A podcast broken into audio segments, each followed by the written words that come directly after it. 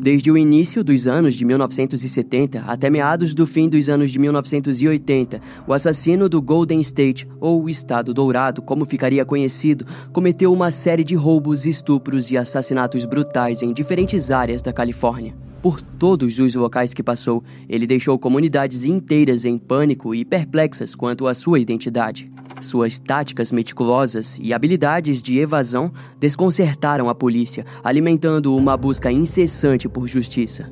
Em resultado, a sua história se tornou um dos mais perturbadores casos de crimes em série dos Estados Unidos. A sua jornada como assassino em série deixaria até mesmo investigadores aposentados, escritores e pesquisadores perplexos. Porém, um dia, uma reviravolta surpreendente trouxe luz a todo esse terror. No entanto, antes disso acontecer, vamos explorar eventos arrepiantes e métodos hediondos que esse criminoso usava para aterrorizar suas vítimas. Na medida em que desvendarmos essa história sombria, será inevitável não nos confrontarmos com uma visão ampla da natureza do mal e a capacidade humana de infligir dor e sofrimento aos seus semelhantes. A partir de agora, mergulharemos nas profundezas da mente do implacável assassino do Golden State. Hey, it's Ryan Reynolds, and I'm here with Keith, co star of my upcoming film, If, only in theaters, May 17th. Do you want to tell people the big news? All right, I'll do it. Sign up now and you'll get unlimited for $15 a month and six months of Paramount Plus Essential Plan on us. Mintmobile.com slash switch. Upfront payment of $45 equivalent to $15 per month. Unlimited over 40 gigabytes per month. Face lower speeds. Videos at 480p. Active Mint customers by 531.24 get six months of Paramount Plus Essential Plan. Auto renews after six months. Offer ends May 31st, 2024. Separate Paramount Plus registration required. Terms and conditions apply if rated PG.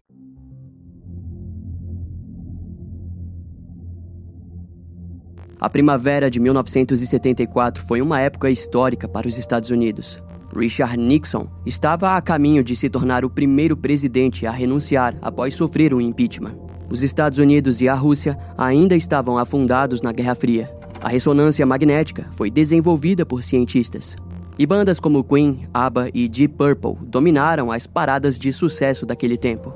No entanto, algo sombrio acontecia na mente de um homem que estava prestes a cravar sua maldade interior na história do país. Antes de se tornar o Golden State Killer, esse homem começou os seus crimes em uma pequena cidade da Califórnia chamada Visalia. Na época, essa cidade contava com cerca de 30 mil habitantes e todos conheciam o terrível saqueador, que foi a sua primeira alcunha. Ele era um criminoso peculiar, pois o saqueador não gostava apenas de roubar as residências, mas sim de simplesmente estar na casa de suas vítimas. Em outras palavras, seria comum você acordar e perceber um ou mais objetos fora do lugar ou restos de comida jogados fora da geladeira. Entre abril de 1974 e setembro de 75, um total de 80 residências já haviam sido saqueadas pelo criminoso. Foi assim até que o primeiro assassinato ocorreu. No dia 11 de setembro de 1975, o professor de jornalismo Claude Snelling foi acordado por sons estranhos em sua casa. Instintivamente, ele foi em direção ao quarto de sua filha, mas ela não estava lá. Em seguida, Claude acabou se deparando com um homem mascarado, arrastando a adolescente pelo quintal da residência. Assim que pulou em direção ao criminoso, ele acabou baleando Claude duas vezes. Os disparos acordaram a esposa de Claude, que também surgiu no quintal. O criminoso acabou desistindo da tentativa de sequestro e, em seus últimos suspiros, Claude tentou correr atrás do criminoso, mas infelizmente acabou sucumbindo aos ferimentos. Aquela tragédia deixou a cidade de Vaisília horrorizada. Além das autoridades, os jornais também estavam cientes de que o crime foi causado pelo já conhecido saqueador. Depois desse episódio, vigias noturnas e rondas policiais passaram a ser frequentes na cidade. Em uma dessas buscas, o detetive William McGowan observou um homem estranho rondando a região. Ao se aproximar, o sujeito empunhou uma arma e disparou contra o policial. Mas por sorte, o projétil atingiu a lanterna de William, garantindo a ele sair com vida do encontro com o criminoso. No entanto, fragmentos da lanterna acabaram atingindo o seu olho, quase deixando o homem cego. Nos meses seguintes, ficou aparente que o saqueador parecia ter abandonado para sempre a região. De acordo com a polícia, ele sabia que, dado o nível de vigilância constante, seria questão de tempo até que a sua prisão ocorresse. Uma grande investigação chegou a ser feita para descobrir se alguém havia deixado a cidade, mas nenhum suspeito foi encontrado. Daquele modo, no dia 18 de julho de 1976, em um subúrbio distante, na área de Sacramento, uma jovem de 23 anos viria a se tornar uma nova vítima. A garota morava com o seu pai, um militar aposentado da Força Aérea dos Estados Unidos. Entretanto, naquele dia, ele estava ausente. Era tarde da noite, quando ela acordou com um barulho estranho vindo do batente da porta de madeira do seu quarto. Inicialmente, ela achou que poderia ser o seu pai, mas logo uma figura vestida de uma balaclava cinza escura, uma camiseta e luvas se apresentou na porta do cômodo. Além disso, o sujeito em sua frente estava despido da cintura para baixo. Após ser violentada sexualmente, o criminoso amarrou as mãos e tornozelos da vítima com o cabo de um secador de cabelo e começou a vasculhar a residência. Curiosamente, ele parecia falar com uma segunda pessoa, pois sussurrava alto enquanto caminhava pela casa.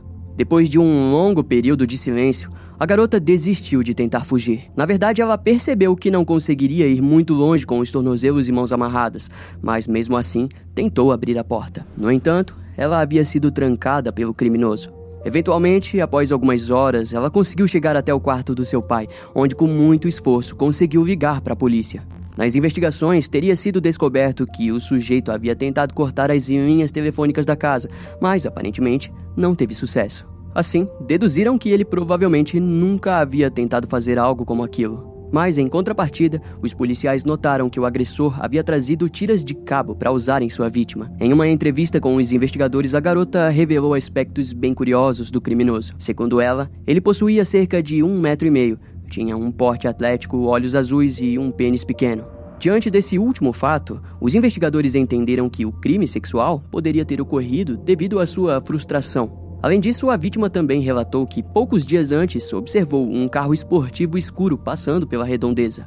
Inicialmente, ela compartilhou que não achou aquilo preocupante, mas, eventualmente, ligações estranhas começaram a ocorrer em sua casa. O terror estava no fato de que a pessoa do outro lado da linha nunca dizia nada, como se desejasse apenas ouvir a voz da garota. Depois da entrevista, foi notável para os investigadores que aquele crime parecia com um outro ocorrido no dia anterior a esse ataque. Se tratava de duas garotas que estavam sozinhas quando foram visitadas pelo homem, que amarrou uma e violentou a outra. Durante o ataque, ele dizia coisas sem sentido, como alegar que sempre esteve apaixonado por elas desde a formatura. No entanto, mais tarde, a garota relataria que ele provavelmente só havia dito aquilo devido à foto que ela possuía com o seu namorado no dia da formatura em um cômodo do quarto. Além disso, ele muitas vezes dava a entender que o ataque só havia acontecido devido a uma falha tentativa de roubo. Nesse ataque, o criminoso permaneceu tempo bastante para beber duas latas de cerveja antes de fugir. Após a polícia ser acionada, várias pegadas foram encontradas ao redor da janela da casa, indicando que ele esteve observando as garotas por muito tempo. Uma grande busca pelo paradeiro do criminoso seria iniciada, mas em agosto do mesmo ano ele voltaria a atacar. Daquela vez, o agressor encontraria uma vítima diferente, uma mãe de 41 anos que estava disposta a proteger suas duas filhas pequenas. Durante a noite, a filha mais nova, de apenas 12 anos, acabou acordando devido ao barulho que o sujeito fez ao tentar abrir a janela do seu quarto.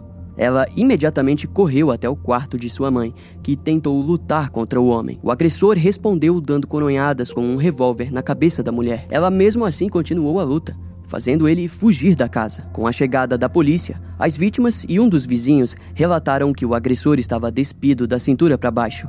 Daquele modo, ficou evidente que um criminoso sexual em série estava atuando na região. E para piorar, devido ao último ataque frustrado, o próximo seria algo brutal. Em setembro de 1976, a esposa de um oficial da Aeronáutica dos Estados Unidos percebeu que algumas relíquias da família haviam sido roubadas. A polícia foi acionada e disse que prenderiam o responsável rapidamente. Contudo, nos próximos dias ela passou a receber ligações no tardar da noite, até que no mês seguinte a mulher estava sozinha quando foi acordada com alguém ligando a luz do seu quarto. Ela foi atacada sexualmente e durante o ato o agressor garantiu a ela que ele conhecia o seu marido, até mesmo compartilhando o bar que ele costumava visitar. Depois do ataque, o criminoso simplesmente foi até a cozinha e preparou algo para comer com a frigideira da mulher. Em seguida, saiu da residência e fugiu. Durante as investigações, alguns vizinhos relataram que viram um carro esportivo de cor verde escura na área e alguns até mesmo identificaram como sendo um Chevy.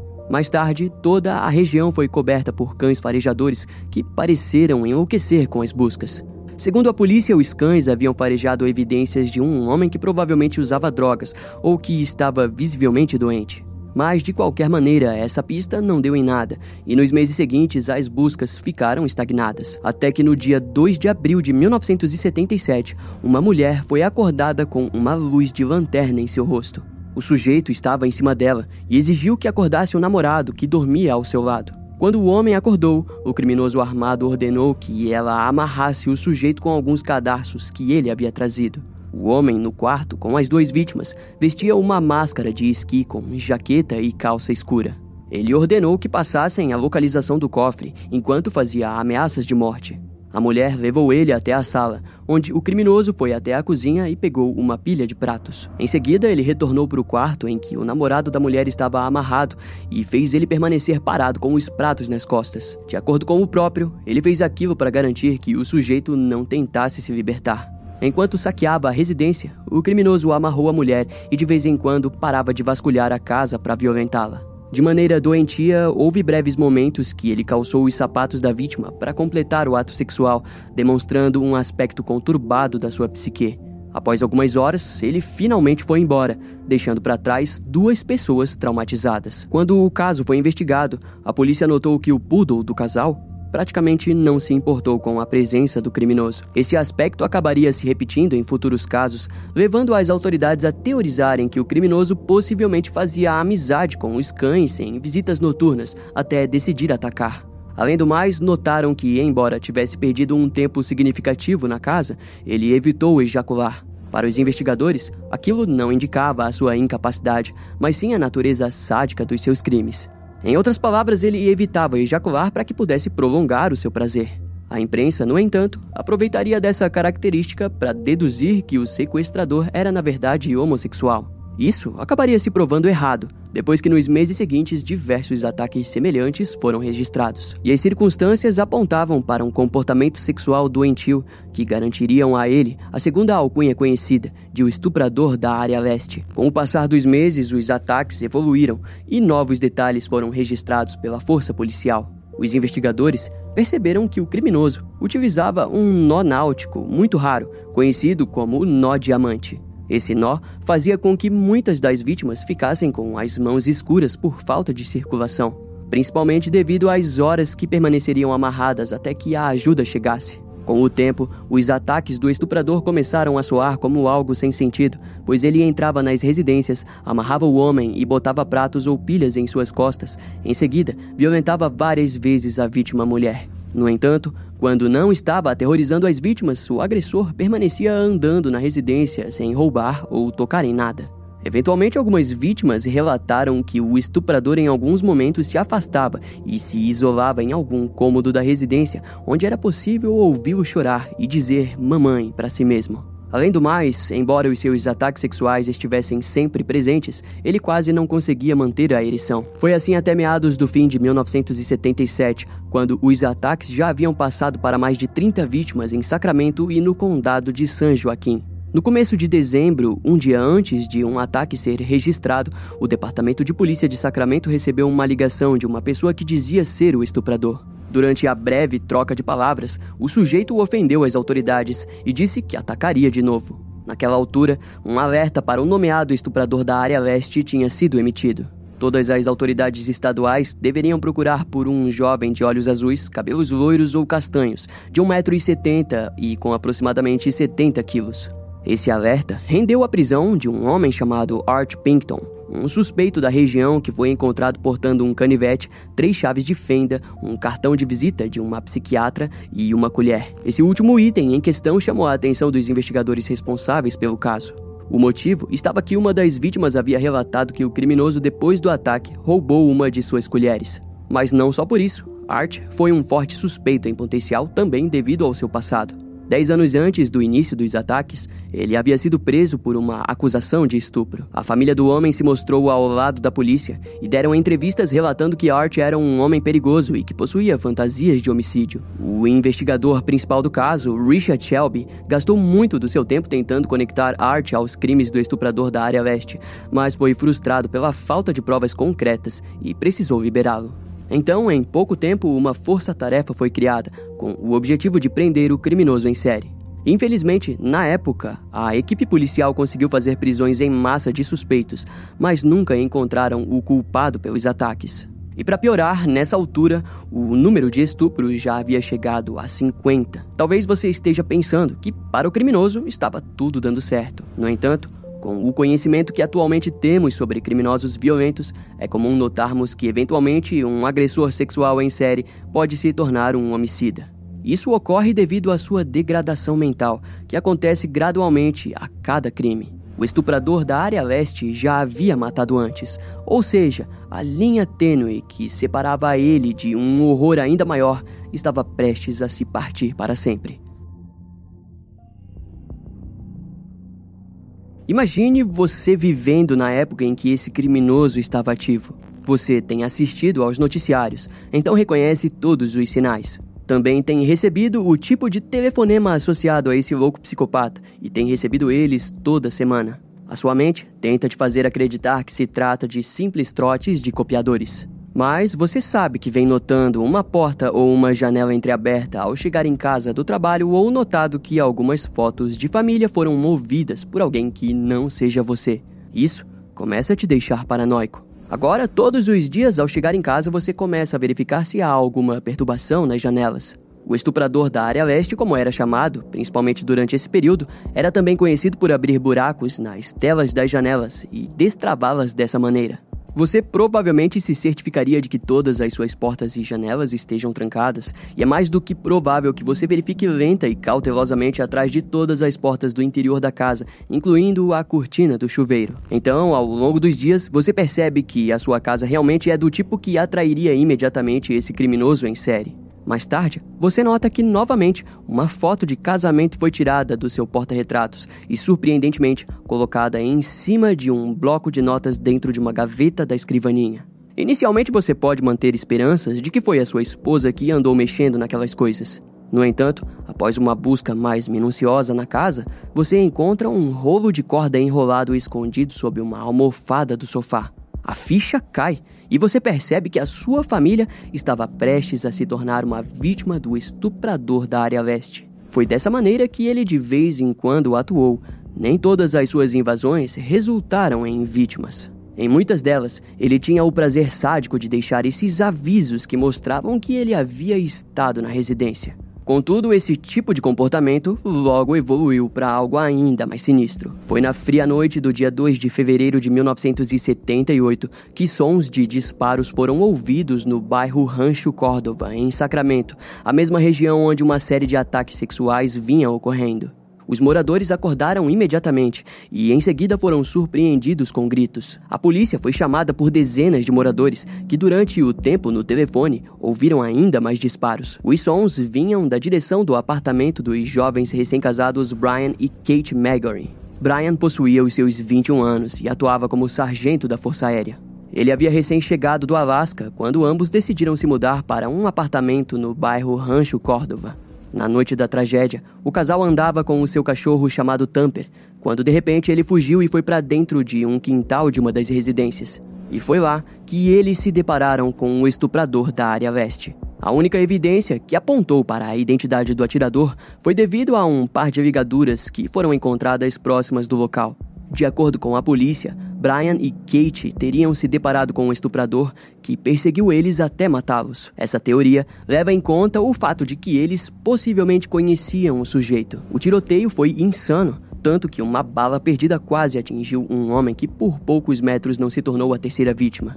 Algumas testemunhas relataram terem visto um homem de bigode na região, mas ele não compartilhava das mesmas características físicas do estuprador. Mas por outro lado, outras testemunhas disseram que ele não tinha bigode, gerando dois esboços. O surgimento desse homem de bigode fez com que a teoria de um cúmplice surgisse, mas ela cairia por terra no decorrer da investigação. Através da morte do jovem casal, os investigadores perceberam que de fato o criminoso estava rastreando e observando suas vítimas por horas e marcando os seus movimentos. Os jornais expandiram a ideia de que o assassino fosse um funcionário do setor imobiliário, o que explicaria o fato de ele acertar em quais janelas entrar e sair. A teoria dizia que ele teria a planta das residências e poderia saber exatamente as rotas de fuga. Além disso, algumas pessoas teorizavam que o criminoso poderia fazer parte da polícia, mas o detetive Richard Shelby relatou que seria mais provável que fosse um homem comum com acesso à frequência policial. Após o assassinato do casal Magory, o estuprador acabou se ausentando de Sacramento. Os vestígios de sua existência, então, passariam a ser vistos em todo o sul, como Danville, Fremont, Los Angeles, San José e Concord. Nos dias de hoje, esse caso é um exemplo perfeito para o estudo da característica marcante da progressão de um criminoso violento. É nítida a lentidão satisfatória que o criminoso veio desenvolvendo sua capacidade e habilidade de invadir, roubar, violentar e agora matar. Desse modo, somos levados para a madrugada do dia 5 de julho de 1979. Eram três horas e meia da manhã quando a cidade de Danville, na Califórnia, seria a próxima a conhecer esse criminoso hediondo. Naquela noite, um homem de meia idade chamado Bill foi acordado durante a madrugada e viu no reflexo do espelho do quarto um homem puxando uma balaclava sob o rosto. No entanto, ele não esperou para ser agredido e logo pulou para cima do intruso, acordando a sua esposa no processo. As histórias sobre o estuprador da área leste já eram notável e ele logo sabia com quem estava lidando. A mulher, que acabava de acordar, correu e gritou para os seus vizinhos.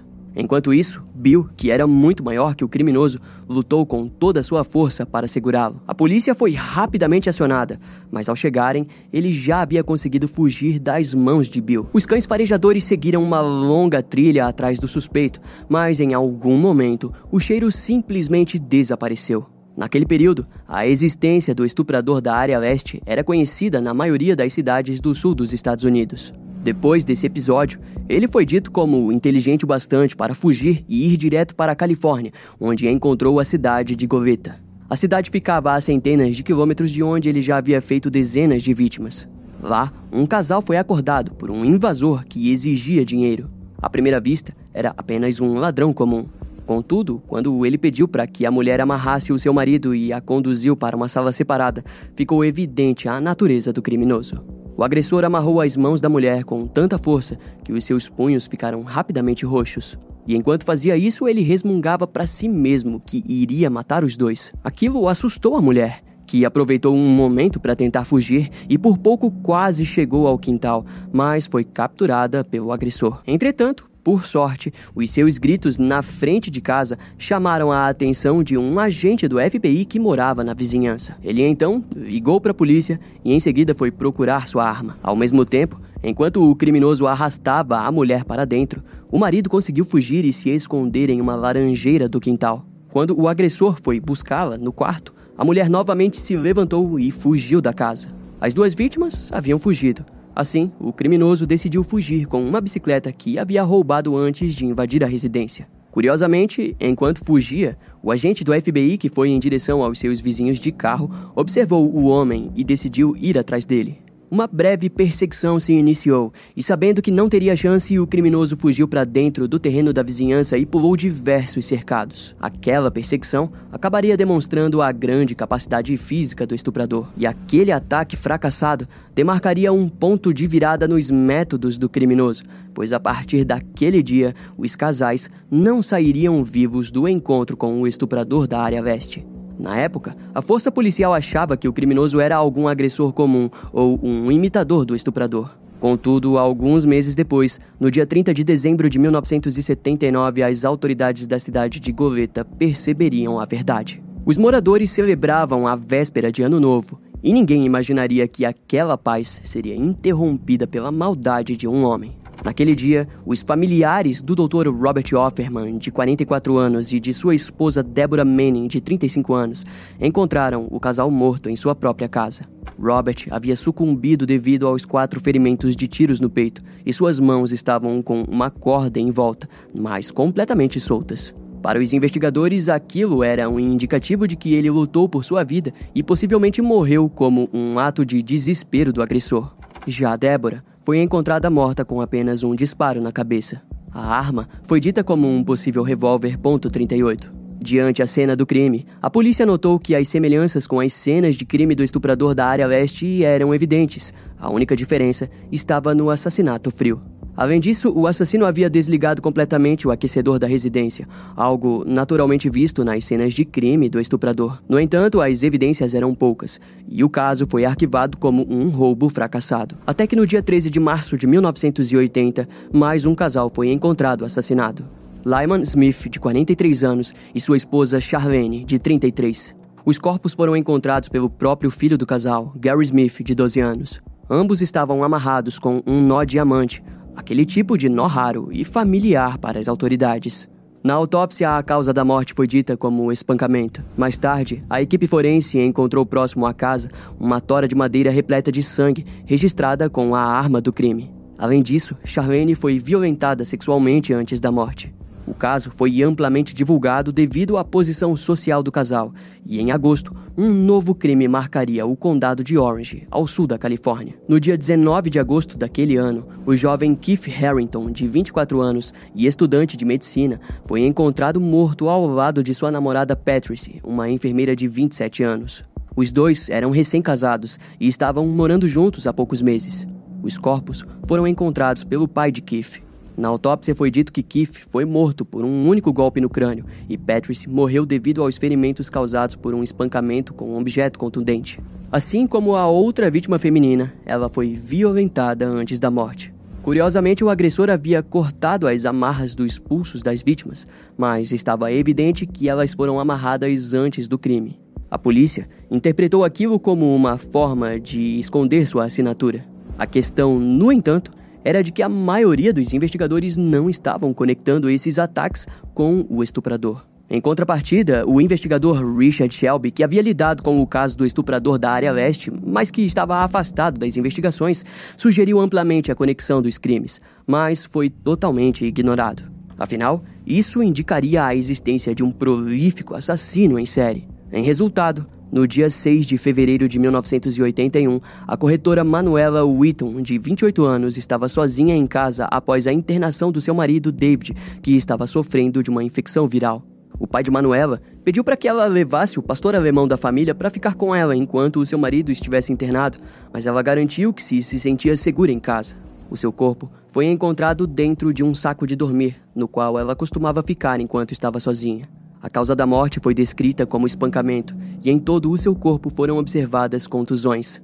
Uma lâmpada e uma bola de cristal foram levadas pelo criminoso. O crime foi investigado como um caso isolado e, curiosamente, a gravação da secretária eletrônica da residência também foi levada pelo criminoso. Aquilo indicava que possivelmente ele conhecia o casal. De qualquer maneira, demorariam anos para que o caso fosse conectado ao estuprador. Enquanto isso, após um tempo ausente, em julho de 1981, ele resolveu ressurgir ao sul da Califórnia, novamente na cidade de Goleta. Lá vivia Cherry Domingo, de 35 anos. Ela havia sido recentemente demitida e estava vivendo na casa de aluguel de um dos seus parentes. Junto a ela estava o seu namorado Greg Sanches, de 28 anos. Os seus corpos foram encontrados por um dos vizinhos. Greg estava completamente despido e com o corpo enfiado de maneira bruta em um armário. Um ferimento de disparo foi observado na bochecha e outros golpes violentos foram localizados na região da cabeça. Já a Cherry foi amarrada, violentada e então espancada com um objeto contundente. As amarras que o criminoso usou foram levadas consigo. Na cena do crime também foram notadas marcas de patas de cachorro, algo que na época não foi compartilhado, mas já tinha sido encontrado em outras cenas de assassinatos em que os casais não possuíam cachorro. As investigações descobriram que um dia antes dos assassinatos, um homem jovem de cabelo loiro havia solicitado Cherry e Greg para ver a casa deles, demonstrando interesse em comprá-la. Segundo as testemunhas, o sujeito estava ao lado de um pastor alemão. Embora esses crimes tenham sido brutais, a polícia optou em abafar as investigações. Mas naquela altura, os investigadores já haviam nomeado esse assassino em série como o Perseguidor Noturno, mesma alcunha que seria dada a Richard Ramirez. Depois do assassinato brutal cometido em 1981, o caso do Perseguidor Noturno começou a esfriar. O motivo foi devido à sua ausência e também pela aparição de alguém pior. Na época, ninguém sabia, mas o Richard Ramirez atuava na região da Califórnia, escondido debaixo da alcunha já conhecida como também de perseguidor noturno. E enquanto aquilo abalava o Estado, os investigadores originais do caso do estuprador acabaram renomeando o criminoso para o perseguidor noturno original. Eles sabiam que aquele criminoso continuava a sua vida e que poderia voltar a qualquer momento. Esse retorno demoraria cinco anos para acontecer, fazendo com que, dentro do aspecto criminal, ele já fosse considerado um criminoso como o Zodíaco, ou seja, uma terrível lenda. Dito isso, somos levados para o dia 4 de maio de 1986, quando uma nova vítima surgiu na cidade de Irvine, na Califórnia. Naquele dia, uma garota chamada Jonelle Cruz, de 18 anos, foi deixada sozinha pelos seus pais que saíram de férias para o México. Naquele dia, ela e um amigo ficaram boa parte do dia na casa da garota. Durante a parte da tarde, eles estavam no quarto de Jonelle quando ouviram um barulho estranho, mas a dupla decidiu não averiguar a origem. Assim, por volta das 10 e meia da noite, o garoto voltou para casa e a garota decidiu passar em uma mercearia local. O funcionário do estabelecimento foi a última pessoa a vê-la com vida. No dia seguinte, um corretor de imóveis descobriu o corpo de Janelle no quarto da garota. Quando os investigadores averiguaram a casa, descobriram sinais de uma cena de crime primária e secundária. De acordo com eles, Jonelle foi acertada na cabeça com uma chave de cano do carro da família na cozinha. Em seguida, o criminoso arrastou o seu corpo até o quarto, onde foi amarrada, violentada sexualmente e depois espancada até a morte. Contudo, aquele crime foi considerado isolado.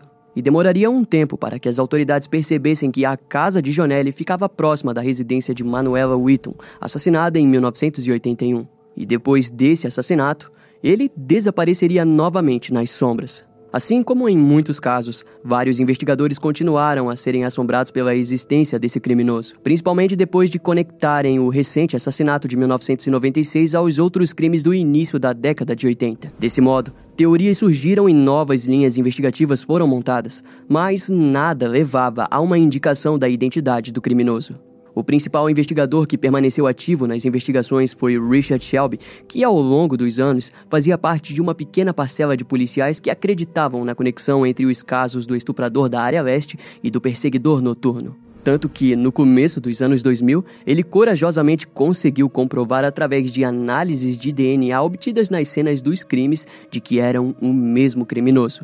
Essa descoberta fez com que, em 2004, o irmão da vítima Keith Harrington, morto em 1980, investisse quase 2 milhões de dólares para incentivar a criação de uma lei que obrigasse todo o tipo de criminoso a entregar o seu DNA ao banco de dados do Estado. E eventualmente isso de fato aconteceu. No entanto, seria apenas em 2015 que o Escritório de Investigações Especiais da Força Aérea dos Estados Unidos anunciou que o caso de Brian e Kate Magri, assassinados em 1978, foi reaberto para novas investigações. Junto a esse anúncio, havia a certeza de que o responsável por todos os crimes datados de 1975 até 86 era um assassino em série prolífico que anos antes havia recebido uma nova alcunha de o assassino do Estado Dourado. Esse nome foi dado pela escritora de crimes reais Michelle McNamara, que vinha dedicando anos de sua vida para aumentar a importância da resolução deste caso, bem como de descobrir a identidade do assassino. E por muito tempo, essas foram as últimas notícias sobre o caso. Mas afinal, quais eram as certezas que as autoridades tinham sobre esse caso? Primeiro,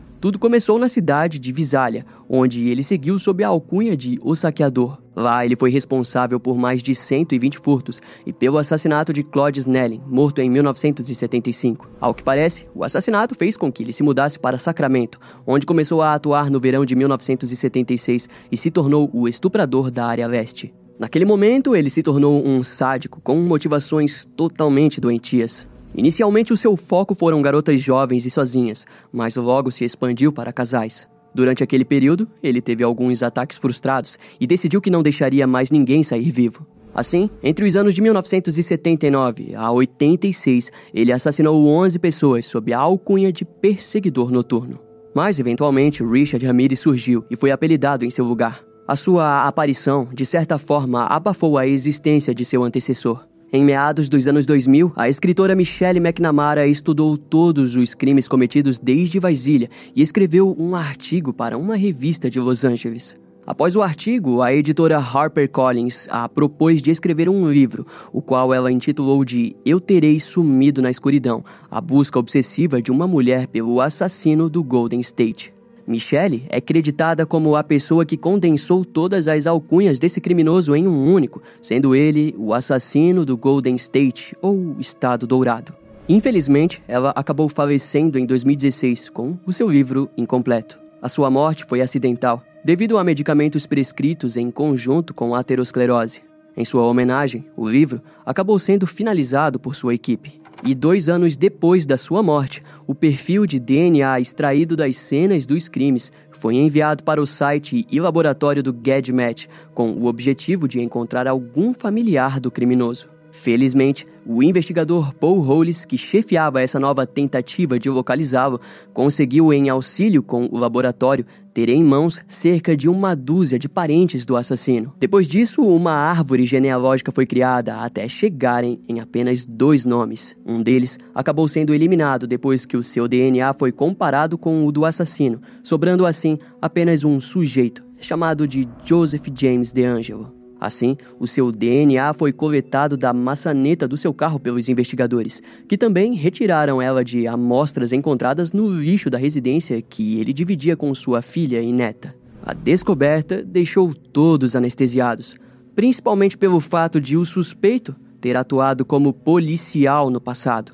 Mas afinal de contas, quem foi Joseph e como ele se tornou um dos mais procurados assassinos em série dos Estados Unidos? Bem, na década de 1950, ele e seus irmãos se mudaram com a sua mãe e padrasto para a Califórnia. Lá, eles viveram ao nordeste de Sacramento, onde Joseph se formou. Quando a guerra do Vietnã implodiu, ele se alistou na Marinha dos Estados Unidos.